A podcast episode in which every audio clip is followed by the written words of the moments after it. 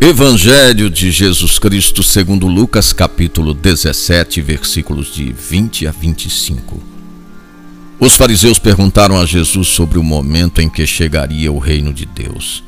Ele respondeu: O reino de Deus não vem ostensivamente, nem se poderá dizer está aqui ou está ali, pois o reino de Deus está no meio de vós.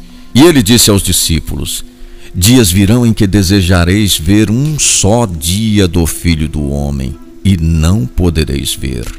Dirão: Ele está aqui, ou Ele está ali. Não deveis ir nem correr atrás, pois como o relâmpago de repente brilha de um lado do céu até o outro, assim também será o Filho do Homem no seu dia. Antes, porém, ele deverá sofrer muito e ser rejeitado por esta geração. O sonho messiânico era acalentado pelos judeus. Eles imaginavam um reino semelhante a outros reinos terrenos marcados por contradições. Os próprios apóstolos estavam ansiosos sobre a manifestação do reino. Com ele, sonhavam que voltariam a viver os gloriosos dias do passado. Jesus esclarece que as sementes do reino já começam a atuar, mas não à maneira dos homens.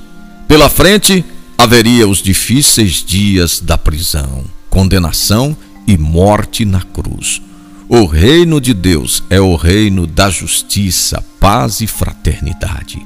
Esse reino não se rege por gráficos e estatísticas, mas é preciso ser refeito a cada dia em cada comunidade. O reino está presente onde a ação de Jesus é continuada. Esse reino não é construído por nós, devemos apenas acolhê-lo.